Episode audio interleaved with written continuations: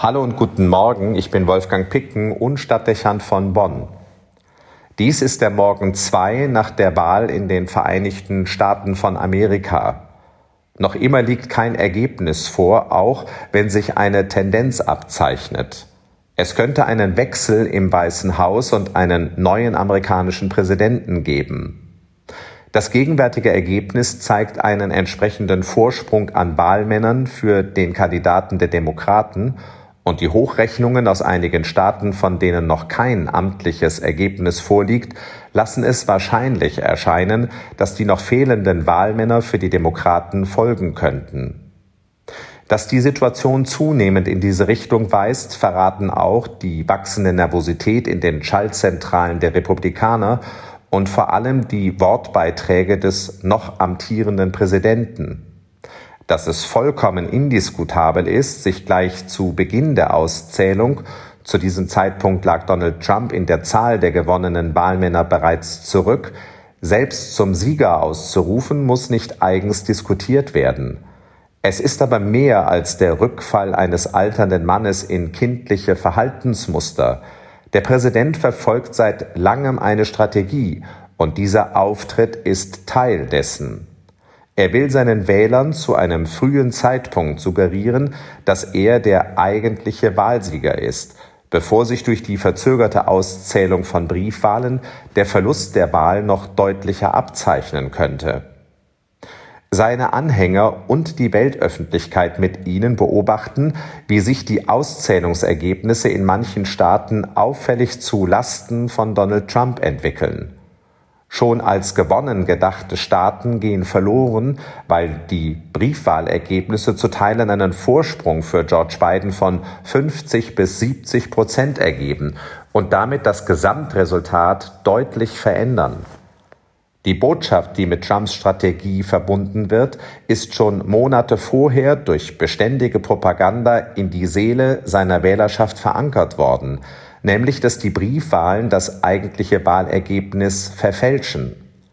Natürlich geschieht dies nach seiner Interpretation nicht, weil die Wähler es genauso wollen. Die Diskrepanz zwischen den am Wahltag abgegebenen Stimmen und den Briefwahlstimmen kann sich nur ergeben, weil sie zwischenzeitig manipuliert worden sind. Wie soll man glauben, dass sich sonst solch gravierende Unterschiede ergeben könnten? Es sind doch die gleichen Amerikaner, die hier wählen. Wenn man sich dann genauer ansieht, wie hoch die Differenz ist, kann man nachvollziehen, dass diese Beobachtung viele irritieren wird. Da klingt die Erklärung des Präsidenten nicht wenigen logisch und nachvollziehbar. Das amerikanische Volk wird betrogen und die Welt erlebt die größte Wahlmanipulation der Geschichte. Vielen, zumal seinen enttäuschten und emotionalisierten Anhängern, wird das als Erklärungsmuster einleuchten und deshalb als notwendige Konsequenz erscheinen, dass man einen solchen Wahlbetrug mit juristischen Mitteln und politischen Reaktionen begegnen muss. Damit schürt der amtierende Präsident bei einem großen Teil der Wähler das Gefühl, die Wahl sei ungültig und manipuliert. Die bereits vorhandene Spaltung im Land vertieft sich auf diese Weise und, was mindestens so schlimm ist, bei einer großen Zahl von Wählern hinterlässt es den Eindruck, man könne dem demokratischen System in den USA nicht mehr trauen, weil es von einem Establishment manipuliert wird. Wenn sich im nächsten Schritt die Gerichte nicht der Bewertung Trumps anschließen werden, was selbstverständlich zu erwarten ist, wird zusätzlich das Vertrauen dieser Wähler auch in die Justiz erschüttert.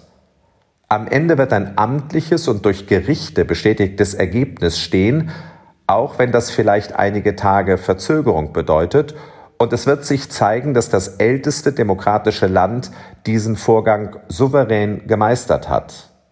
Aber der Schaden am Image der Demokratie wird gewaltig sein und die Spaltung im Land forcieren. Und zwar nicht mehr in Befürworter oder Kritiker von Donald Trump, sondern in solche, die die Demokratie stützen und solche, die Zweifel an ihrer Funktionalität haben und Sympathien für eine Autokratie entwickeln. Wenn es der Propaganda Trumps gelingt, seine Wähler von dieser Sichtweise zu überzeugen, würde das bedeuten, dass beinahe die Mehrheit aller Amerikaner tendenziell nicht mehr an ihr politisches System glaubt. Wie auch immer im nächsten Schritt seiner Strategie Trump das nutzen wird, es bietet gefährliche Ausgangspunkte für einen Systemwechsel. Es untergräbt massiv die Autorität des zukünftigen Präsidenten und eröffnet die Möglichkeit für eine Propaganda, die einen Systemwechsel fordert, damit das amerikanische Volk von Manipulation befreit wird.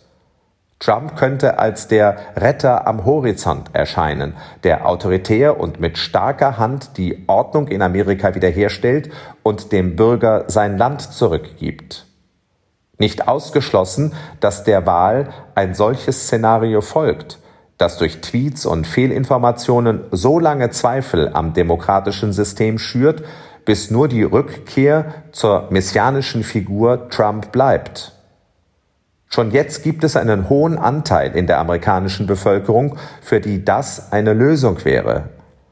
Ob die Rechnung so gemacht ist und aufgeht, bleibt offen. Aber in den Entwicklungen der letzten Tage und Stunden besteht eine nicht zu unterschätzende Bedrohung für einen Umbruch im politischen System der Vereinigten Staaten. Der neue Präsident wird eine hohe Verantwortung haben, diese Situation zu deeskalieren. Und dabei wird er einen Gegner haben, der ihm vermutlich keine Ruhe geben wird. Gott schütze Amerika. Wolfgang Picken für den Podcast Spitzen aus Kirche und Politik.